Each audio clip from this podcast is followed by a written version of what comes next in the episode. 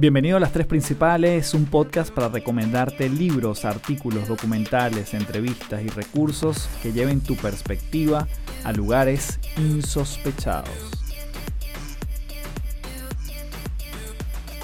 Hello, hello, bienvenido a Las Tres Principales. Mi nombre es Carlos Fernández, arroba Café del Éxito en todas las redes y estoy profundamente contento, abundante me siento en este episodio porque además vamos a hablar muchísimo de esa palabra.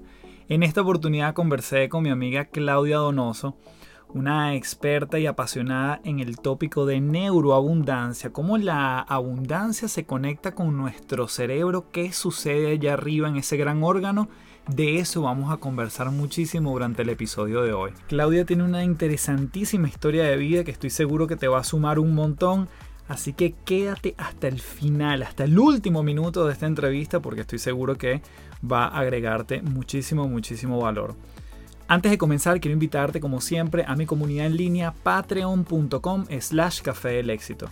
Esta es la comunidad donde nos reunimos todas las semanas durante el mes de mayo. Además venimos con muchísimas actividades en cada una de las sesiones, donde siempre buscamos el bienestar, hablar de temas que cada vez vayamos más profundo y sobre todo transformarnos, vivir nuestras propias metamorfosis en paz, en serenidad, en liviandad. Asimismo, quiero que estés muy atento porque en este episodio estamos dando un preanuncio de un retiro que vamos a estar haciendo durante el mes de mayo, durante cinco días específicos del mes de mayo. Allí le voy a dejar el honor a Claudia en esa entrevista que lo anuncie, pero está muy pendiente porque el próximo, el próximo 4 de mayo, dependiendo de cuándo estés escuchando esto, 4 de mayo de 2021 a las 8 pm hora Miami, vamos a estar haciendo una masterclass, Claudia Donoso, Luis Maturén y yo, donde vamos a estar hablando de 7 mentiras acerca de la felicidad.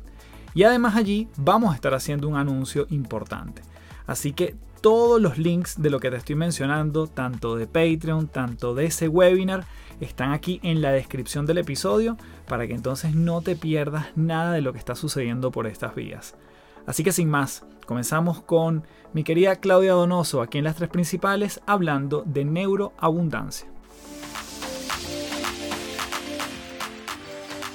Bien, tenemos aquí en las tres principales a Claudia Donoso. Querida, te mando un fuerte abrazo desde Santiago de Chile hasta Ciudad de Panamá. ¿Cómo estás? Bien, feliz de estar contigo, más feliz que perro con dos colas de compartir este espacio tan bonito que tienes en tu podcast. Bueno, vamos a comenzar, vamos a arrancar, porque yo creo que este episodio va a estar lleno de valor. Y yo te conocí, Clau, probablemente hace, yo diría que ya hace dos años, porque fue antes de toda la pandemia. Y yo me recuerdo que tengo un live grabado porque lo atesoré, donde por primera vez hablamos en la punta del iceberg de todo lo que vamos a desarrollar más el día de hoy, que es la mentalidad de neuroabundancia. Pero antes yo quiero retroceder la línea del tiempo en tu vida, porque yo sé que tú has pasado por diferentes hitos que te han permitido hoy hablar de algo tan amplio y tan contundente como lo haces tú, como es el tema de la abundancia. Pero si nos vamos hacia atrás, esa Claudia adolescente, ¿qué te recuerdas de ella? ¿Qué atesoras de ella? ¿Qué momentos quizás alegres o quizás más duros vivió esa Claudita de hace tantos años? Bueno, gracias Carlos por esa pregunta que bueno, es tan personal, yo no ahondo mucho, pero sí puedo contarles que hoy en día, aunque yo enseño neuroabundancia, esto empezó siendo que yo era una maestra cinta negra en neurocarencia. Es decir, yo tenía carencia en absolutamente todo en mi vida, en relaciones con personas, en mi salud, en mi bienestar emocional, al punto que empecé a tener ataques de pánico, tuve más de 100 ataques de pánico a los 19 años, una depresión importante, perdí 10 kilos de peso una semana y en ese momento dije, ya va, ya va, aquí yo, hay algo que me estoy perdiendo, hay algo que no tengo las reglas del juego, cómo funciona esto que está entre oreja y oreja. Y yo tengo que entenderlo porque la miseria no es un lugar allá afuera, la miseria es un lugar dentro de mi cabeza. Yo me sentía significativamente mal, ¿no? Me la pasaba, de hecho, era en el piso, ¿no? Yo sentía como que el piso me sostenía y que de ahí no podía pasar. Y eso fue como, como empecé yo este camino que era para mí. La verdad es que no sabía que lo iba a compartir después. Este camino de encontrar y entender por qué unas personas son felices y parece que no les costará tanto y otra gente, y entre esas incluye a mi papá y a mi mamá, que en paz descansen, que, que trataron toda su vida de conseguir felicidad y se esforzaron y fueron dedicados y no sé hasta qué punto lo consiguieron, ¿no? Siempre me llamó la atención eso, ¿no? Porque hay una frase de mi adolescencia que alguien me dijo que hay dos tipos de personas, la que sucede en su vida y la que su vida le sucede. Y yo siempre quise ser una persona que sucediera su vida, pero en ese momento no lo estaba haciendo, la vida me estaba atropellando, ¿no? Me estaba atropellando con un 4x4. Y esa fue como una búsqueda personal de la total miseria, oscuridad, porque era mucha oscuridad lo que había dentro de mí. Salí a buscar y entender cómo se construía la luz, ¿no? Y desde ahí lo entendí, fui a muchas fuentes hasta que llegué a lo que hoy en día es enseñar a otros a construir eh, neuroabundancia. Voy a detener ahí un poquito porque quiero hacer como un doble clic, si no te importa, en esa parte de los ataques de pánico. Porque claramente tú dices ataques de pánico, depresión, y entonces a mí me parece un salto enorme a la Claudia que hoy en día vemos por cualquier vía, ¿no? Redes sociales, cualquiera de tus interacciones que uno te ve feliz, diría yo, una persona que está clara en lo que quiere, una persona que admira a otros, pero también se admira a sí misma, una persona que destella luz. Y ese brinco, para no hacer el camino tan corto, por lo menos de cara a esta entrevista, ¿cómo viviste y cómo fuiste saliendo o cómo fuiste abordando esos ataques de pánico o ese momento de depresión? ¿Acudiste a alguna terapia? ¿Te viste a ti misma? ¿Leíste algún libro? ¿Cuáles fueron esos recursos que fuiste buscando afuera y adentro? Bueno, lo más inmediato cuando los tuve, obviamente, fue medicarme, que no lo hice por mucho tiempo, pero medicarme. Y en ese proceso entre que los fármacos funcionan, que desde ese momento no tomé más, y no digo que se deban, no se deban tomar, creo que a veces son un bastón para ir a otro lado, empecé a hacer algo también que fue un gran error y que yo enseño hoy a no hacerlo, que es empecé a luchar conmigo mismo. Yo empecé a tratar de controlar cómo me sentía, empecé a tratar de no sentir pánico. Y cuando uno tiene miedo, yo, yo tenía dos emociones, o tenía miedo o tenía miedo a tener miedo. O sea, era horrible porque nunca estaba bien, ¿no? Entonces vivía luchando conmigo, no quiero mañana, me acostaba a dormir asustada, yo mañana ojalá me despierte y no tenga miedo, era mucho enfoque en todo lo que yo no quería sentir e intentaba controlarlo y me estaba fracturando físicamente, ¿no? A nivel de malestar físico importante, pero bueno, me volteé a maestros, aprendí la primera vez a meditar, que no fue la mejor manera y por 10 años luego lo abandoné hasta que luego lo retomé libros, cursos, pero fue un camino lento, te puedo ser bien franca, y en que me tomó una década, y por eso que yo siento que hablo apurado, porque yo creo que a todo el mundo le toma una década, ¿no? A mí me tomó como una década real asentar y entender todo. Yo progresé desde el primer año, pero asentar y entenderlo prácticamente, porque en teoría todo el mundo puede entender qué es la felicidad, el éxito, todo el mundo sabe lo que tiene que hacer, todo el mundo sabe que tiene que comer bien, todo el mundo sabe que tiene que ahorrar, todo el mundo sabe que tiene que ser respetuoso, ser empático, ¿quién no lo sabe? Pero no por saberlo lo podemos implementar. Entonces realmente no solo entenderlo, sino implementarlo en mi vida me tomó, yo diría que casi una década. Pero bueno, tuve muchas fuentes, unas valiosas, otras donde sentí que, bueno, perdí el tiempo, pero realmente no lo perdí, algo me llevé. Pero vi de todo, chica, desde metafísica, de Connie Méndez, pasando por neurociencia, brincando por Caroline Mice y un libro que tengo amarillo por ahí que se llama Anatomía del Espíritu. Y lo que sí tenía como norte es que mientras a mis amigas viajaban, no sé, a la playa, a Margarita, a la playa o a donde iban en vacaciones, yo había ahorrado y iba a conocer a uno de estos mentores. Yo empecé a los 19 años a viajar ahorrando porque trabajaba yo. Yo no vengo de una familia per nada adinerada y he conocido a Bruce Lipton, a Greg Braden, a Joe Dispensa, a Caroline Mice. O sea, me senté cerca de la gente que yo sentía que sabía lo que yo no sabía y que quería conocer. Y eso fue mi camino. Me encanta. Sí, porque además justamente lo menciono, te lo pregunto porque ya en la misma respuesta estás dando algunas referencias de lo que alguien pudiese estar echando mano hoy en día o pudiese tomarlo y adueñarse de ese, de ese tránsito, ¿no? ¿Cómo llegas entonces al mundo de la abundancia o a decir, mira, esta es mi bandera, de aquí yo me quiero apoderar si se quiere o quiero transmitir esto? Entiendo que además primero lo empiezas a vivir y después obviamente a comunicar, porque orgánicamente quizás en tu caso fue así. Sí, bueno, yo creo que la mayor miseria que yo sentía, que sentía carencia, uno desarrolla una nitidez absoluta de lo que es la abundancia que buscas. ¿no? Creo que es una ventaja que a lo mejor tienen las personas que se han tocado o se han golpeado muy duro, ¿no? porque cuando tú tienes un plato de comida, valoras la comida. Cuando tú te sientes muy solo, valoras la compañía.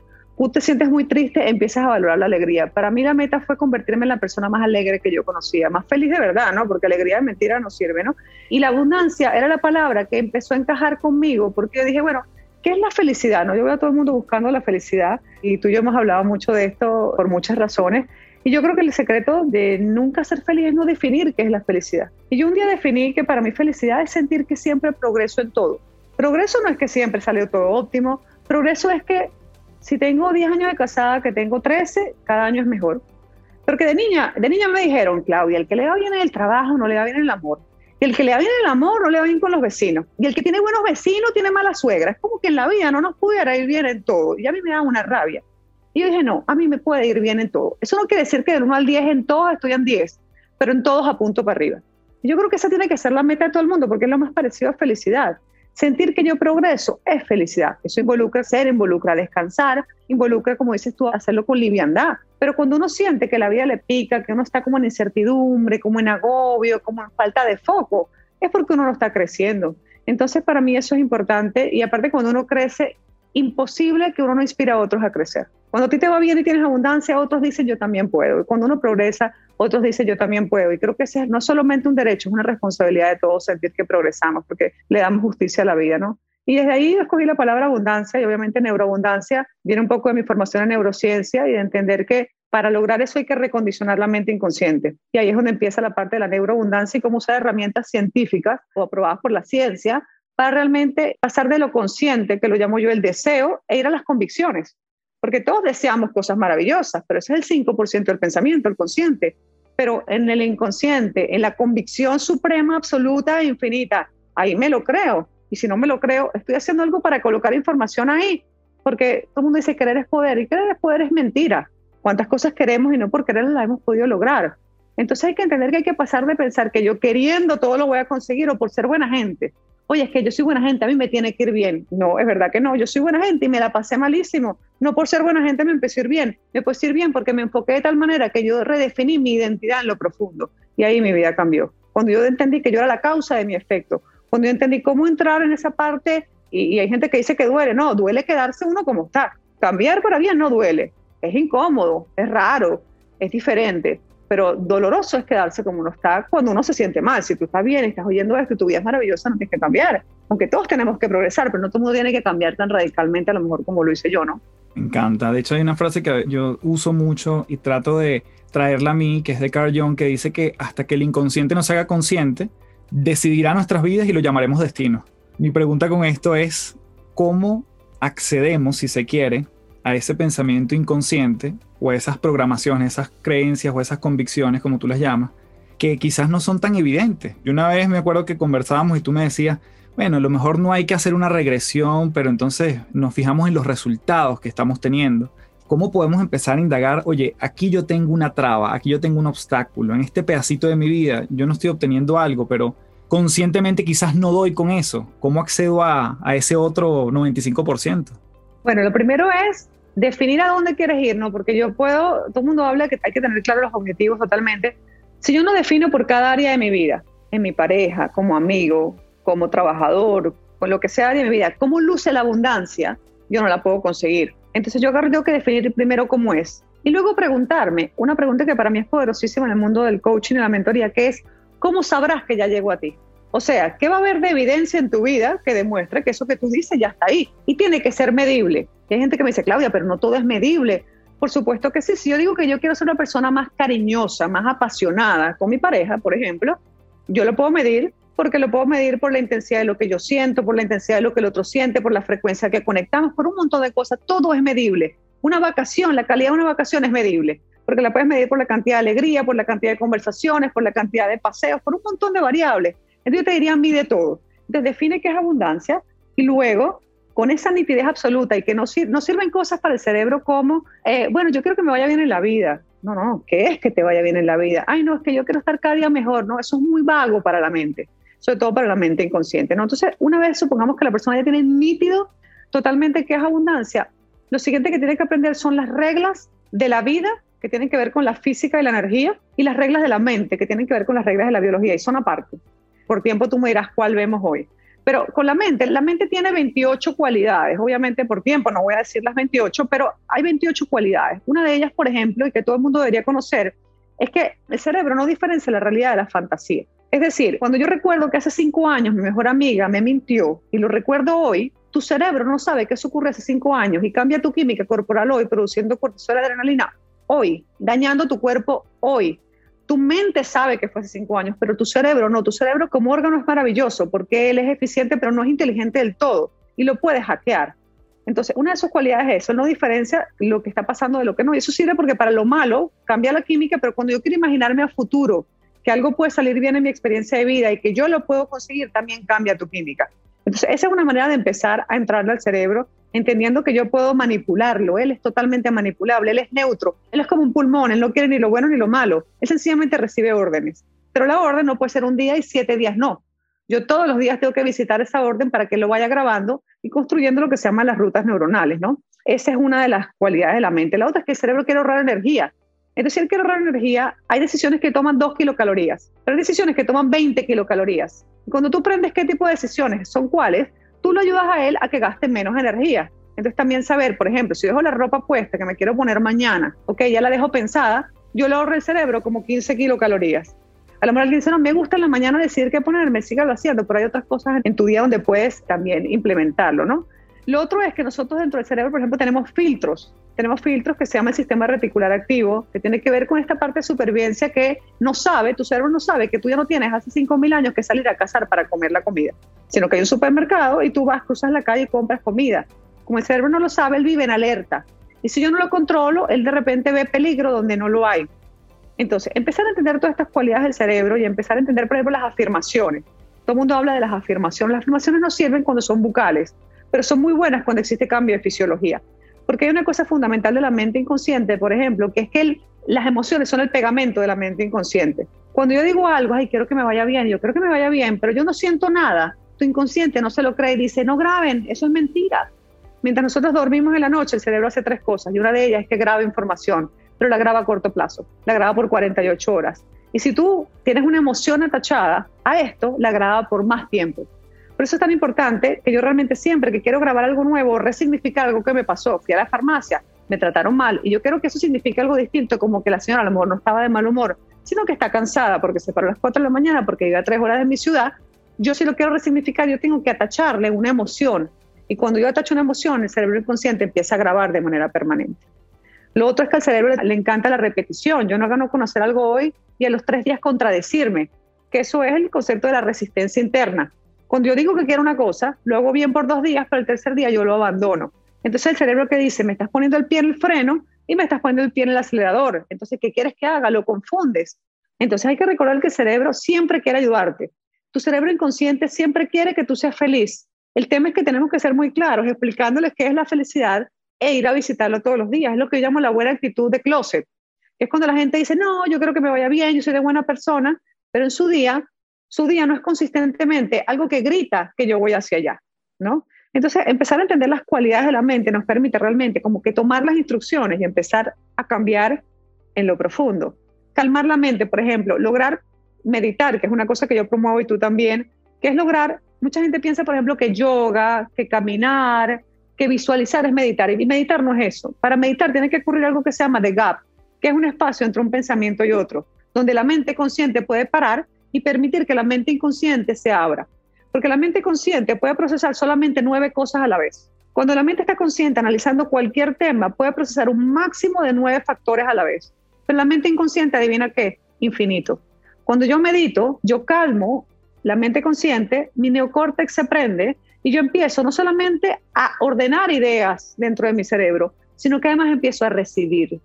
Y alguien dirá, ¿recibir de dónde? De la Matrix, de la inteligencia infinita, de esa, de esa, inteligencia que convierte un embrión en un bebé y una semilla en un árbol. Cuando yo calmo mi mente y mi mente se calma, yo empiezo a alinearme con la vida. ¿Por qué? Porque cuando yo medito, mi energía sube, mis pensamientos bajan su velocidad y mi resistencia disminuye. Y cuando eso ocurre, empieza a ocurrir la magia en el día y pasamos de estar en modo supervivencia a estar en modo creación. Y me alineo con la vida. Uno no ve un pájaro intentando volar con dificultad, ni un árbol intentando crecer con dificultad. Y el ser humano, el mejor indicador de que tiene que empezar a calmar su mente es ver que todo lo consigue o lo busca con la dificultad, usando la fuerza y no el poder personal. El verdadero poder personal para mí es eso, es decir, mm, yo logro no estar reactivo, estar responsivo. Por ejemplo, en las mañanas, si lo primero que hago es agarrar el celular, el resto del día yo estoy reactivo. Si yo escojo que la primera hora de mi mañana es para pavimentar mi día y no contesto WhatsApp ni veo redes sociales, yo empiezo realmente a crear una realidad dentro de mí donde yo tengo control. Y eso es una de las cosas fundamentales. Y, yo siento que dentro de la mente, no lo digo yo, obviamente todo el mundo lo sabe, se crea todo. El dinero se crea en la mente. Hay un dinero mental y un dinero real. Hay un tiempo mental y un tiempo real. Hay gente que dice, esta hora no me rindió. ¿Por qué? Porque en su mente no domina el tiempo. Y nuestros cuatro grandes recursos son tu tiempo, tu dinero, tu pensamiento y tu energía. Y si tú no las dominas, no puedes tener abundancia. Es decir, no puedes tener un verdadero progreso. Y es por eso que cada año se parece al anterior. Aunque haya COVID, tú ves que la gente se junta más o menos con la misma gente, ya habla de lo mismo y gana más o menos lo mismo y viaja más o menos a los mismos lugares. Hay un experimento que hicieron donde le preguntaron a la gente si te ganaras un pasaje, ¿dónde irías? Y la gente escogía sitios a 3, 4 horas de su casa, pudiendo ir a un sitio que queda 12 horas. Repetimos nuestra historia, ¿por qué? Porque nuestra mente tiende a repetirse.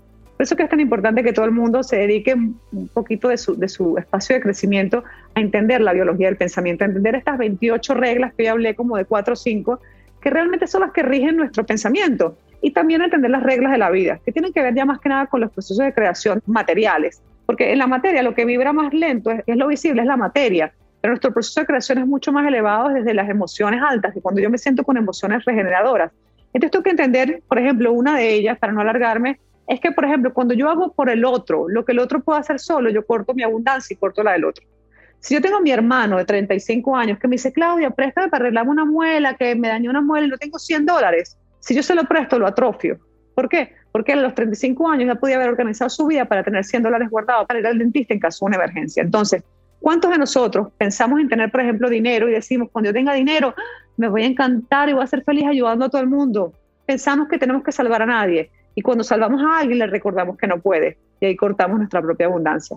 Entonces, una cosa que todo mundo tiene que fijarse si quiere abundancia es que ayudar al otro no es salvarlo, es recordarle que puede, pero no atrofiarlo cuando yo veo a alguien sufriendo y le digo, ven, ven conmigo, no sufra más, vamos para allá, tomarnos algo y deja de sufrir. En el sufrimiento él puede aprender, no tenemos que pensar que solo para crecer y para aprender yo tengo que estar siempre en alegría, yo a veces en sufrir en sentirme mal puedo aprender.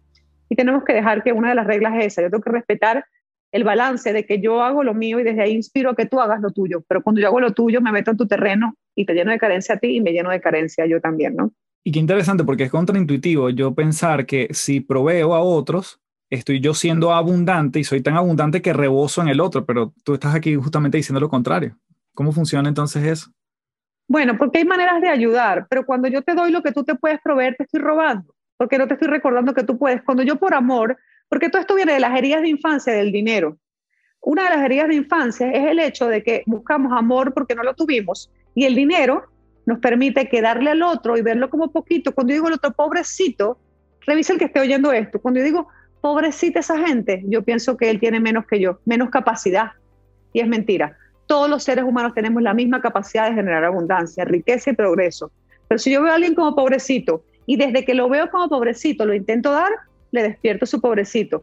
Y al final, tarde o temprano, me abandona y me rechaza. Lo vemos mucho, por ejemplo, en las mujeres que yo he escuchado miles que me dicen, Claudia, lo quise tanto, le dediqué mi vida entera y me dejó. Por eso te dejó, porque le diste demasiado. Es como sobrequerer está bien querer, pero si yo te quiero demasiado y lo dices así con ese énfasis, es que te estoy dando más de lo que tengo que darte, quiere decir que estoy creando un déficit energético. Estoy creando un déficit a nivel de mi energía, a nivel de mi propia abundancia, me estoy metiendo en tu terreno. Es como cuando alguien dice, hoy trabajé 20 horas y mañana también, me estoy robando la energía de mañana, porque yo hoy debo trabajar lo que puedo trabajar hoy, no lo que debo trabajar mañana. Y ahí es cuando empezamos a crear carencia y escasez en nuestra vida, cuando perdemos el balance. Pero sí, dar a otros es yo, tú puedes, yo te ayudo a lo mejor a entender cómo puedes lograrlo, yo te ayudo a reconectarte con quién eres y a dónde vas. Pero cuando yo te doy un dinero o te doy algo que tú puedes conseguir solo, yo te estoy robando.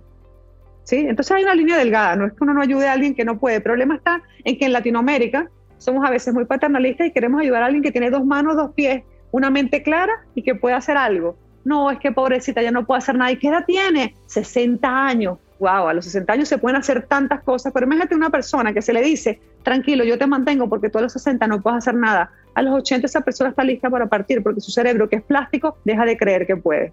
Maravilloso, maravilloso. Me encanta porque además esto da perspectiva, da posibilidades. Y quiero justamente tender un puente con esa otra parte, porque si bien hemos hablado del dinero, aquí mencionaste y rozaste el tema de las relaciones, de las relaciones sobre todo de pareja, ¿no? Ahí dabas un ejemplo.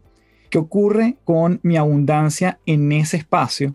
Porque te pregunto, Clau, si alguien se casa, por ejemplo, y alguien tiene todas las mejores intenciones de que su relación funcione y practicara todos estos principios, digamos, ambas partes estuviesen de acuerdo en estos dos principios, en unas condiciones relativamente normales, todos los matrimonios se salvaran y la estadística no fuese tan fuerte como que el 50% de los matrimonios fracasan, por ejemplo. Si cada uno de sus partes se encargara de entender un poquito cómo funciona su mente y cómo empatizar con el otro y cómo entender esa relación entre el amor que doy versus el amor propio.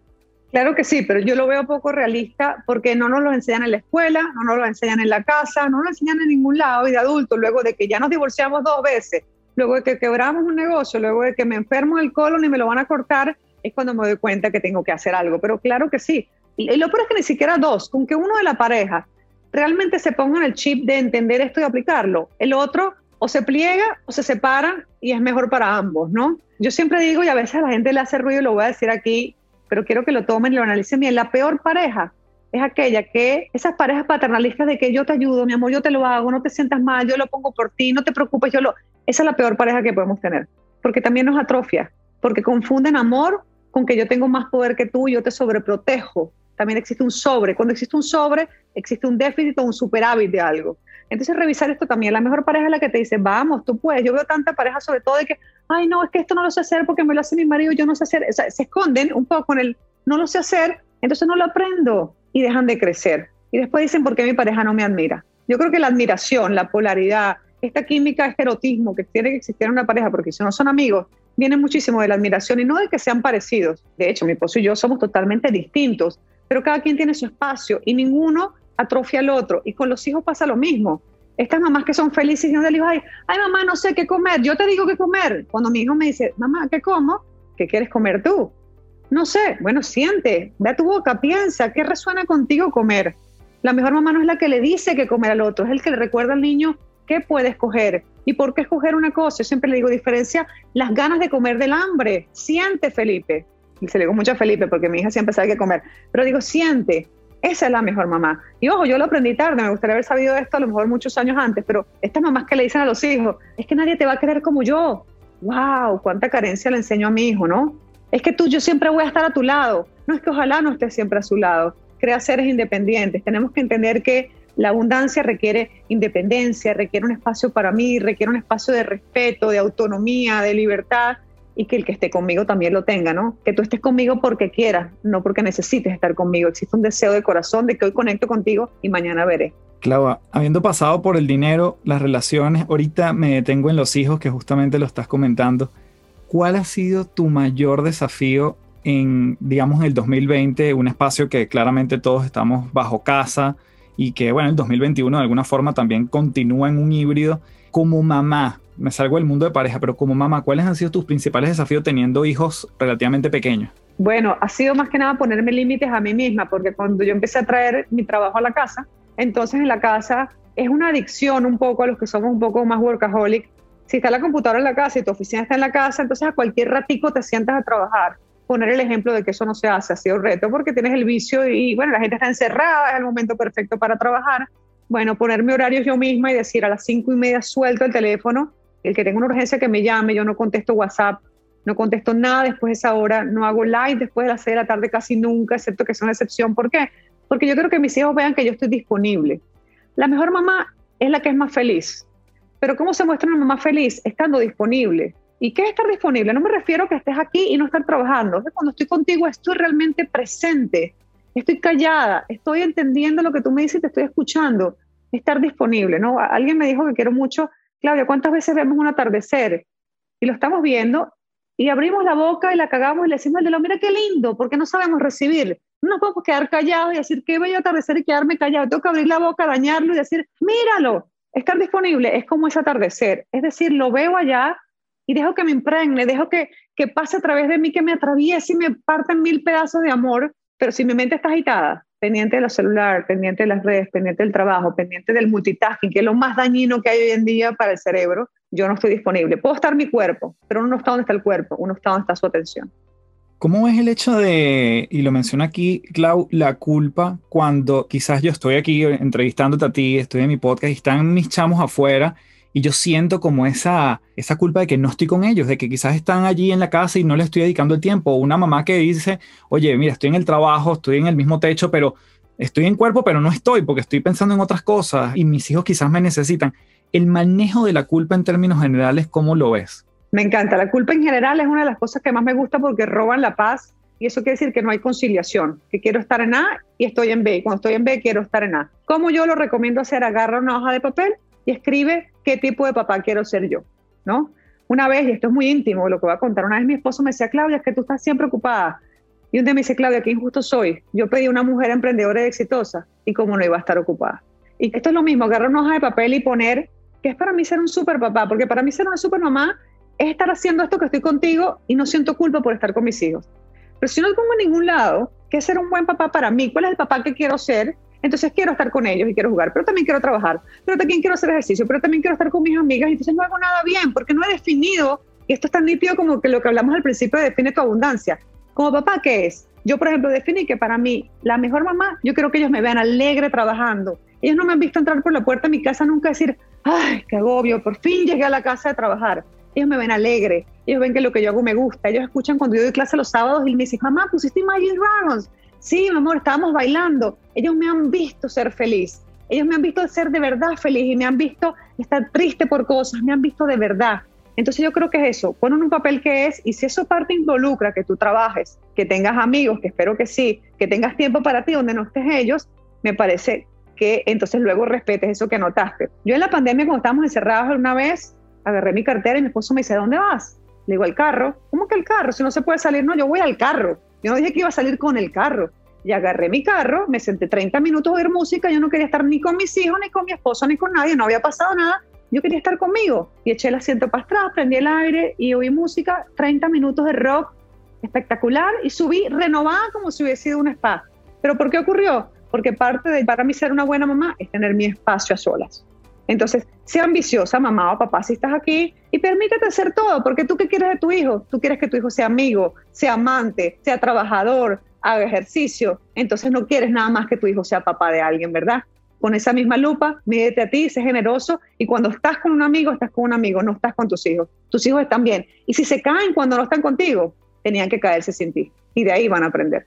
Me encanta todo esto que estás diciendo, Claudio. Me hace reflexionar muchísimo en mi rol como padre, como pareja, obviamente y también sé una parte, digamos, es también volver un poquito atrás, pero me acuerdo que me contaste cuando tus hijos estaban todavía más pequeños, que además se llevan muy poquito de diferencia, que también había momentos que te quedabas en el carro, pero no para escuchar rock, sino, o sea, como para no enfrentarte a lo que iba a pasar arriba, porque era un desastre y era algo muy natural de esa poca diferencia que se llevan uno y otro, ¿no? ¿Cómo lo, lo trabajaste, ese espacio también, ese agobio quizás que sentías en ese momento y ya habiendo transitado un camino de varias herramientas, de muchísimo autoconocimiento, en esos momentos más críticos, donde quizás los chamos no entienden tanto como ahora en su edad, ¿cómo lo manejaste? Bueno, realmente en ese momento a los golpes, porque era mi primera experiencia siendo mamá y mis hijos se llevan 14 meses. Nada, me veía muy agobiada, muy agobiada, porque era bien retador y me costaba honestamente manejarlo. Bueno, yo sabía, decía, no dormía bien, entonces decía, bueno, una vez al mes yo me tomo tres de valeriana y una noche al mes yo duermo bien. Y yo decía, y un día a la semana cuando llegue en el carro, me quedo en el carro 40 minutos y luego subo. Yo buscaba mis momentos de ah, oxigenarme, pero aceptaba que me estaba costando, era retador para mí. Hay áreas de la vida que son retadores para una. A lo mejor una mamá me escucha y me dice, wow, yo tuve trillizos y eso es un paseo. Bueno, a mí me costó. A lo mejor a mí para emprender un negocio me parece una cosa divertida y sencilla. Cada quien es lo suyo. También me apoyé en la gente que sabía más que yo. Le pregunté a amigas, hay que buscar ayuda. Le pregunté a amigas y amigos oye, ¿qué me sugieres tú o cómo lo has manejado tú? Hay que saber pedir ayuda. Lo peor que podemos hacer también la abundancia no es que yo lo sé todo y nunca pregunto porque también creo desbalance. Y si siempre pregunto todo, también creo desbalance, ni calvo ni con dos pelucas. Si todo lo pregunto, estoy mal. Y si nada lo pregunto, estoy mal. Entonces me volteé, pedí ayuda, recibí unas ayudas maravillosas de unas mamás espectaculares y de papás también, porque, porque los papás también tienen mucha herramienta y a veces pensamos, no, no, ellos no saben por Dios, los papás saben tanto y viven la maternidad tanto, bueno, lo veo por mi esposo, lo veo por ti, por los hombres que quiero, que no, no, yo no creo que sea el mérito de la mamá la crianza, como muchos ven, yo creo que es mérito de todos en la familia con lo bueno y lo malo. Así que nada, buscando ayuda, practicando, dándome golpes y tratando de poner la mejor cara y sobre todo arreglándome. Eso sí no quitó. Yo estaba día uno de, de haber dado luz y yo me vestía para mí, me perfumaba, me ponía mis collares que siempre me pongo que todo el mundo me ve, arreglada, boca pintada, porque si uno no se sube el ánimo a sí mismo, no se lo sube nadie. Así que con ese ánimo, yo veía, bueno, ¿qué me traerá el minuto? que Iba un minuto a la vez. ¿Qué me traerá el próximo minuto? Y ahí iba. Qué maravilla, sí, ni siquiera es un día a la vez, sino un minuto a la vez. Clau, ahorita pusiste en un mismo escalón hombres y mujeres en el momento de la crianza. También te he escuchado decir, cosa que me parece muy lindo y me identifico, que el, todo el movimiento feminista, que ahorita digamos está muy, ni siquiera en tendencia, probablemente es algo que llegó para quedarse. Eh, tú no eres ni feminista ni machista. ¿Por qué tú dices eso y por qué siendo una mujer con tantos recursos que le dan muchas herramientas a muchas mujeres, por qué quizás no comulgas en un 100% con esa filosofía? Bueno, porque yo creo que hoy en día ya estamos en un punto, entiendo de dónde viene el concepto del feminismo y me encanta, pero yo creo que se ha desvirtuado un poco el hecho de que para que una mujer le vaya bien, se tienen que apoyar entre ellas, pero pareciera que el hombre no. Dentro de nosotros habita un hombre y una mujer, somos energía masculina y energía femenina. Si estoy solo en femenino y rechazo el masculino, estoy en carencia y en escasez. Y si soy muy masculino, también, ¿no? Y el femenino se comporta, el femenino es como el vacío, el femenino es empático, el femenino que hay en todos, no en las mujeres. El femenino es empático, es el de recibir, es el de sentir, es el de conectar, es el de idear. Y el masculino es el de hacer, el de ejecutar, el de construir.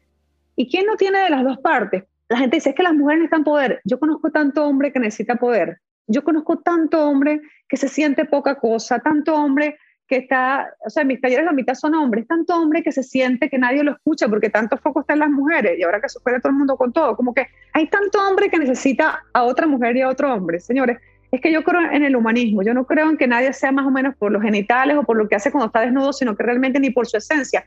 La esencia femenina y masculina no se pueden comparar, son iguales, pero sobre todo dentro de cada uno de nosotros, porque para que tú hayas sido un bebé, aunque yo soy pro, eh, a quien que esté con quien quiera, homosexual, no heterosexual, pero para que haya habido una creación, tú como creación, tiene que haber habido algo que se llama polaridad, que también lo hay en la creación normal, para que tienes un marcador de una pizarra, ambos crean un mensaje escrito.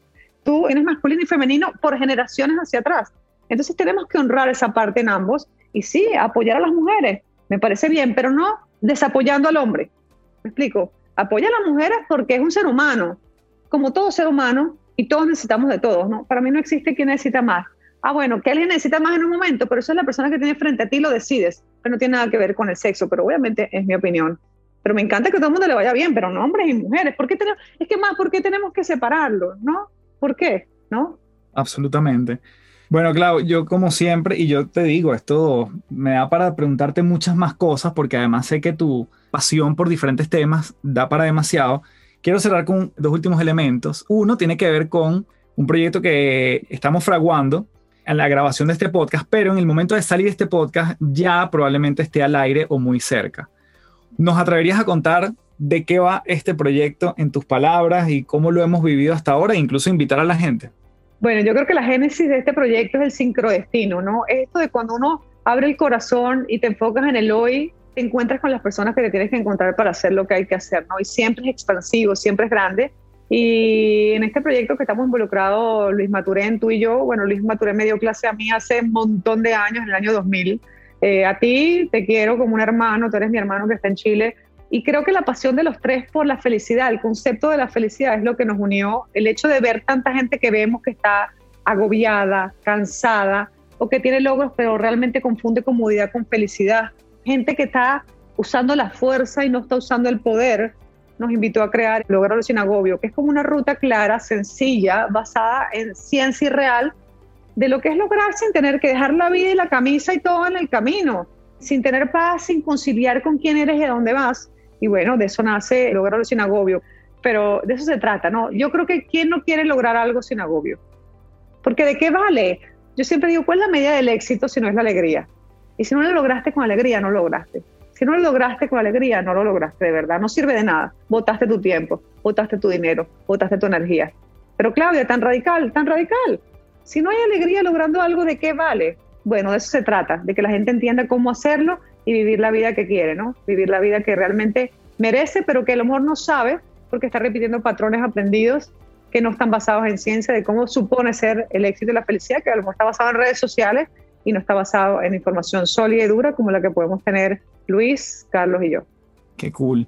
Bueno, Claudio, como esto se llama las tres principales, te voy a preguntar tres cosas, tres recursos, tres, puede ser desde un libro, un documental, un tip, un principio, una ley de las que tú nos estás hablando, por ejemplo, desde la biología o la física, que nos quieras complementar. Tres cosas para darle honor a las tres principales, para que la gente se pueda seguir informando, nutriendo, recurriendo en torno a todo lo que hemos venido conversando. Tres cositas. Ok, tres cositas. Regálate el gran regalo de aprender a calmar tu mente, a meditar bien, para que logres tomar decisiones solamente con el 60% de la información.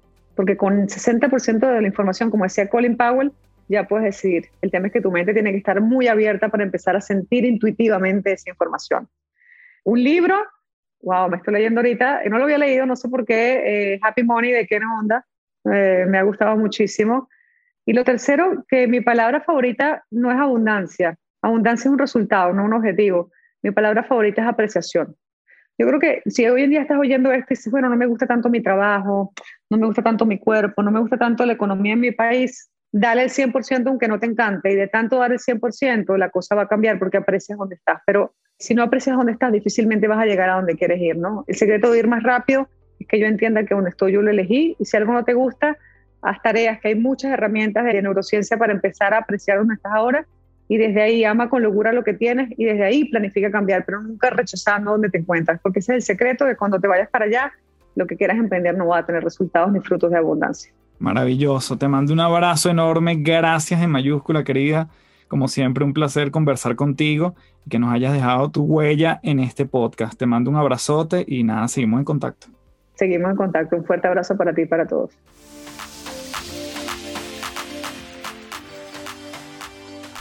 Bien, así nos vamos en otro episodio de las tres principales. Gracias por llegar hasta aquí. Te invito nuevamente a que vayas al webinar, a la masterclass que tenemos con Luis Maturén y Claudia Donoso. Justamente los tres vamos a estar hablando, por cierto. Si no conoces quién es Luis Maturén, vete ya. Es imperativo que vayas al episodio 23 de este podcast y disfrutes de lo que él tiene para dar allí, porque es sin desperdicio la aproximación que tiene acerca de la felicidad. Y en ese sentido, los tres vamos a estar hablando en esta masterclass acerca de las siete mentiras de la felicidad. La inscripción la tienes en el link de este episodio, en las notas del episodio.